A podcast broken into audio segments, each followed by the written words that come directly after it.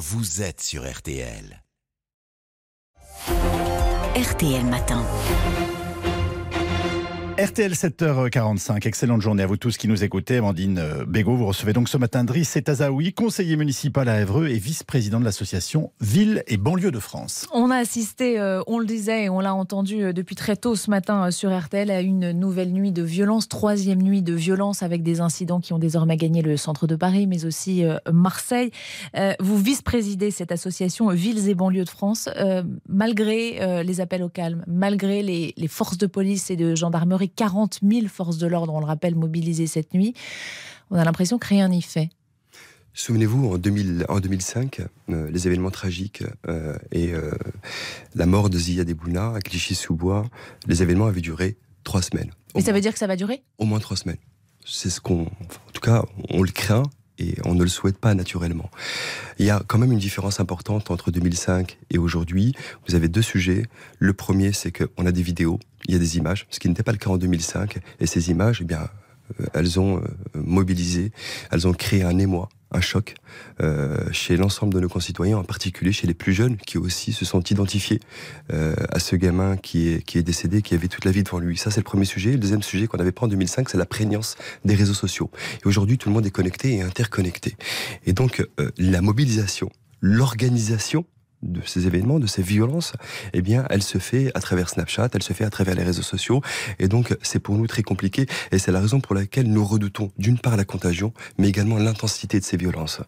Euh, vous évoquiez bien sûr cette vidéo euh, qui, a choqué, euh, où l'on voit Naël être abattu, mais quand on voit ces scènes de casse, ces pillages aussi, on est quand même loin du soutien à Naël, non? C'est inacceptable. Moi, je pense qu'on lui rend pas justice et qu'on n'honore pas sa mémoire et que ces jeunes, finalement, sont à rebours de ce qu'ils devraient faire. Plutôt que d'être dignes, plutôt que d'avoir accompagné cette marche de manière silencieuse et de porter euh, la dignité, de l'incarner euh, dans ce qu'ils sont, dans ce à quoi ils aspirent, on a assisté pour une poignée d'entre eux en tout cas, parce que attention, nous souffrons d'essentialisation. Faisons attention finalement à ne pas jeter l'opprobre sur l'ensemble de nos concitoyens domiciliés sur ces territoires. Et ce ne sont pas tous les jeunes et pas tous les jeunes. Mais c'est important de le redire parce qu'on a le sentiment, vous savez, c'est comme pour la police. Euh, le policier qui s'est mal comporté, c'est un euphémisme, eh bien, c'est pas la police républicaine. Il n'incarne pas ce que, ce qu'est, ce que doit être la police républicaine, soucieuse du droit. Voilà. Donc, il faut faire attention de faire preuve de discernement, que ce soit du côté de la police et Dieu sait qu'il est difficile aujourd'hui de construire et de reconstruire demain les liens entre notre population et nos policiers, ça va être encore beaucoup plus compliqué et la défiance va s'accroître. Driss et Tazaoui, on est très frappé aussi par l'âge euh, de ces jeunes gens.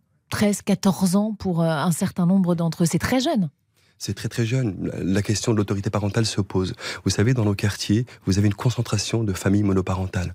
Vous avez des mamans isolées qui sont dans l'incapacité eh bien, d'élever. Tout à l'heure, on avait Latifa Ibn Ziaten avec nous euh, en direct et elle a lancé un appel à ses parents en leur disant c'est aussi votre job de parent que de, d'empêcher vos enfants de sortir. Et sur les réseaux sociaux cette nuit, on a vu des parents. Euh, il y a notamment cette image d'une maman qui, est entièrement voilée et qui vient chercher son fils au milieu des affrontements. C'est cet appel aussi que vous lancez aux parents Plutôt que de venir le chercher, elle n'aurait pas dû le laisser sortir. Il est juste inacceptable qu'on ait des enfants de 14, 15, 16 ans qui soient. Je commentais l'actualité jusqu'à 1h, 2h du matin. Mais comment est-ce possible? Et donc, la question de l'autorité parentale doit se poser. Certains parents sont dépassés, auquel cas il faut les accompagner, les soutenir et les aider. D'autres, par contre, et ça existe aussi, font preuve de laxiste. Vous savez, moi, je parle sans tabou. Et ceux-là, eh bien, écoutez, il faut leur rappeler leurs responsabilités et leurs obligations. Et les sanctionner si. Euh, Absolument, et trouver les moyens de la sanction. Comment fait-on pour faire revenir le calme? Vous, vous, me disiez, je suis très inquiet pour euh, ces prochains jours. Euh, Eric Ciotti, par exemple, le patron des Républicains, demande l'instauration de l'état d'urgence. Est-ce que c'est la solution? On a vu qu'il y avait un certain nombre de communes qui avaient euh, instauré dès hier soir un, couvre-feu. Est-ce qu'il faut passer par là? Euh, Vous me parlez d'Eric Ciotti et tout de suite, euh, le sentiment qui, me vient à l'esprit, c'est l'obscénité. que ce soit chez Eric Ciotti, que ce soit au Rassemblement National, que ce soit aussi à l'extrême gauche, je trouve que les commentaires auxquels nous avons assisté ne lèvent pas le débat public, ne lèvent pas le débat politique. tout ça est assez sordide et on surfe sur un drame, sur une affaire malheureuse, eh bien, pour soigner son électorat. Et je trouve ça totalement, mais alors totalement déplacé. Là où nous avons besoin de cohésion, là où nous avons besoin d'union et de rassemblement, nous assistons finalement à des politiques qui jouent leur propre partition. Et ça, c'est dangereux pour le pays. Mais Ensuite, sur les réponses, écoutez, sur l'état d'urgence, je pense qu'il faut se laisser le, temps au ministre de l'Intérieur, puisqu'il en a pris l'engagement en disant qu'effectivement, euh, tout allait rentrer dans l'ordre nous l'espérons nous aussi. Je pense que les élus locaux aussi ont une responsabilité. Nous sommes en capacité de mobiliser nos médiateurs sociaux, nous sommes en capacité de mobiliser des éducateurs spécialisés, nous sommes en capacité de mobiliser des parents, le tissu associatif également. C'est ce que nous avons fait à. Mais parce que 40 C'est ce qui a 000 été fait à policiers et gendarmes On n'a pas eu autant d'incidents qu'on en a eu avant-hier, par exemple. Parce que 40 000 policiers et gendarmes, le RAID, la BRI, c'est pas tenable. C'est pas tenable. Et puis c'est insuffisant. Vous pouvez pas être partout et pour tous, c'est juste pas possible. Et dans ces cas-là, vous êtes obligé de prioriser. Vous allez protéger un bâtiment, l'hôtel de ville, et en attendant, eh bien, ils vont vandaliser les commerces du centre-ville.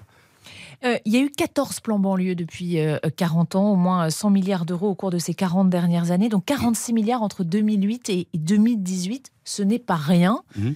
Euh, J'allais vous dire, il est passé où cet argent? Alors, vous savez, j'entends la petite musique Mhm. comme ça qui revient assez régulièrement, en particulier à l'extrême droite, en disant, vous savez, les quartiers de la politique de la ville, on y met des millions, c'est le tonneau des Danaïdes, Mhm. et finalement, on a le sentiment qu'il n'y a rien ne se passe. Il faut juste rappeler que ces quartiers-là, c'est faux, mais c'est totalement faux. Ce sont des quartiers qui ont décroché.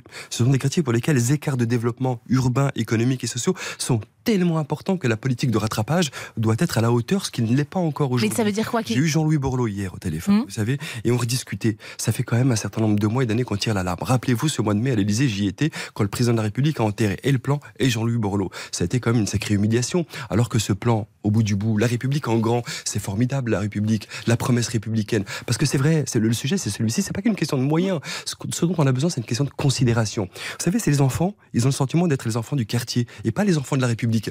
Leur frontière, c'est une frontière territoriale. Et ils ne se projettent pas, ces enfants. Et donc, il faut absolument changer le paradigme. C'est comment est-ce qu'on considère ces enfants comme étant les nôtres, les enfants de la nation.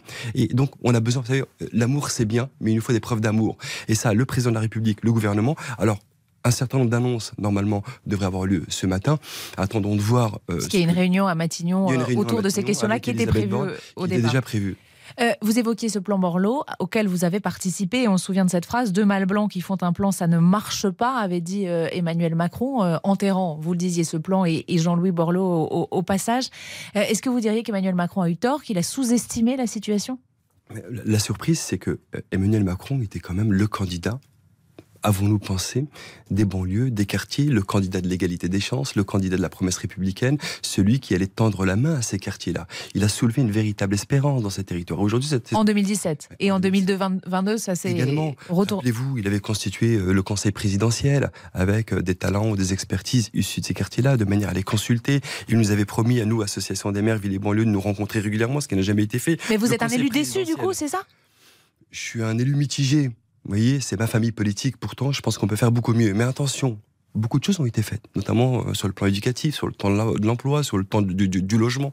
Il y a un certain nombre de sujets qui ont été faits, mais force est de constater qu'on n'est pas encore allé suffisamment loin et qu'aujourd'hui, la politique de la ville, elle est sortie des radars de Matignon, elle est sortie du radar des présidents de la République. Et donc, il faut lui dire que ces quartiers-là, c'est 6 millions de nos concitoyens.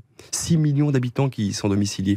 Et que 20% de la population française, 20% de nos jeunes sont domiciliés sur ces territoires. Et donc, l'avenir du pays, eh bien, il passe à travers ces quartiers. Merci beaucoup.